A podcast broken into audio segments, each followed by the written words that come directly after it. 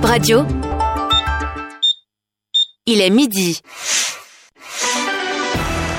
Bip Radio, le journal.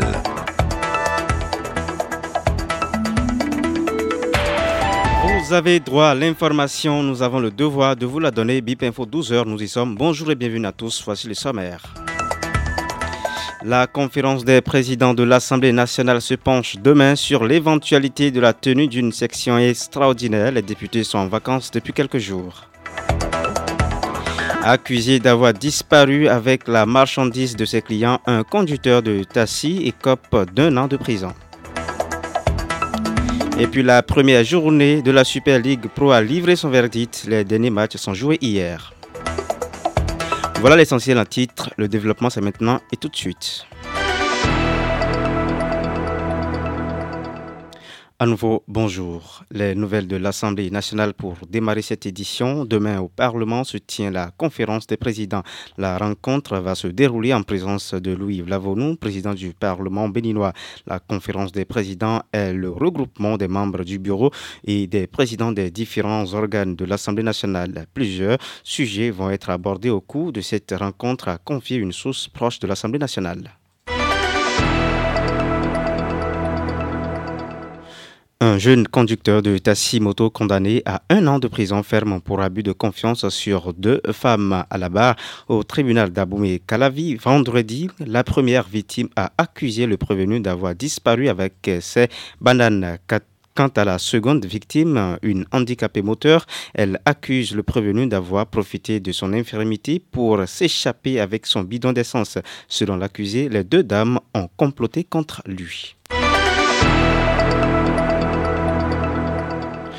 Une femme enceinte retrouvée morte dans un puits de 25 mètres à Ouenoussou, dans la commune de Koulikame. Le drame s'est produit hier dimanche. Son corps a été repêché par les sapeurs-pompiers. Selon une source, la victime serait jetée dans le puits. Le chef de l'arrondissement de Giotto rapporte que la jeune fille de 25 ans s'est retrouvée dans le trou par inadvertance en aidant un conducteur de taxi moto. On écoute Gaston Oudji Godot, chef d'arrondissement de Giotto, sur les circonstances de l'incident.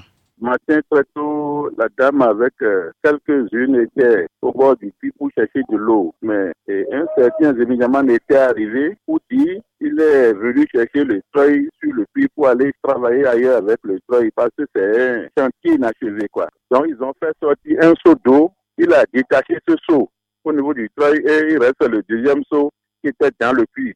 En voulant attacher la corde dessus le treuil, j'aurais appris que le régiment disait à la dame de l'aider à tenir la corde pour qu'il puisse attacher ça au niveau du treuil. Donc, la dame ne pouvant pas tenir tel que l'homme aussi tenait, donc, c'est ce qui a amené, elle tenait la corde et puis elle est tombée dans le puits. Maintenant, arrivé sur les lieux, on n'a pas pu trouver les émignamans, il a pris la clé des champs. Ni le propriétaire de la maison, dont le chantier est inachevé, donc c'est les petites fillettes avec euh, laquelle euh, la dame puisait de l'eau. Donc c'est celle-là qu'on a pu retrouver sur les lieux. On leur a posé des questions et qu'on a eu comme information. La Côte d'Ivoire remporte le trophée de la 34e édition de la Coupe d'Afrique des Nations avec le soutien de ses ressortissants vivants au Bénin. Ils se sont réunis hier pour suivre le match dans un bar-restaurant à Cotonou. Suivez le reportage de Franck Romain Santana.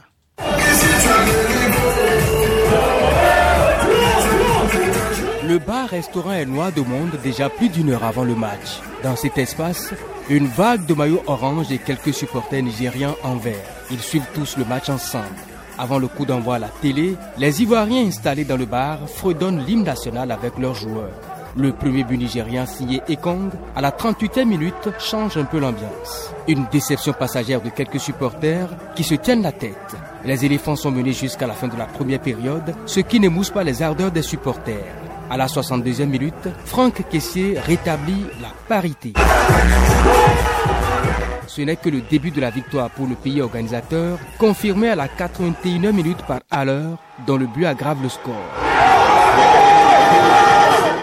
Au coup de sifflet final, la Côte d'Ivoire remporte la 34e édition de la Cannes qu'elle a organisée pour le bonheur des supporters. La Côte d'Ivoire n'a pas démérité le trophée là. Toi, mais tu sais, chez nous à Babel, on s'amuse pas. On a mérité et puis on a pris ça. On a pris le trophée puis c'est bien. Tu as compris? Voilà, il n'y a pas là pour nous. On est fort que eux il y a longtemps. C'est pas une surprise pour nous les Ivoiriens. Toi, Ivoiriens, c'est pas une surprise. On savait qu'on allait gagner la coupe. Les supporters de l'équipe du Nigeria sont déçus mais demeurent fiers de la prestation des Super Eagles. Les Nigériens se sont concentrés. Ils ont quand même fait le maximum. Le soir, on a voulu autrement et les, les Ivoiriens ont gagné. C'est une liesse pour tout le monde parce que c'est l'Afrique qui gagne. De toute façon, c'est l'Afrique qui gagne. Nous, on ne perd rien, on ne gagne rien, on est ensemble. Côte d'Ivoire, Nigeria, c'est la même personne. C'est pour ça que nous sommes dans la joie. Ça ne perd rien. Ce trophée est le troisième sac des éléphants de la Côte d'Ivoire. He had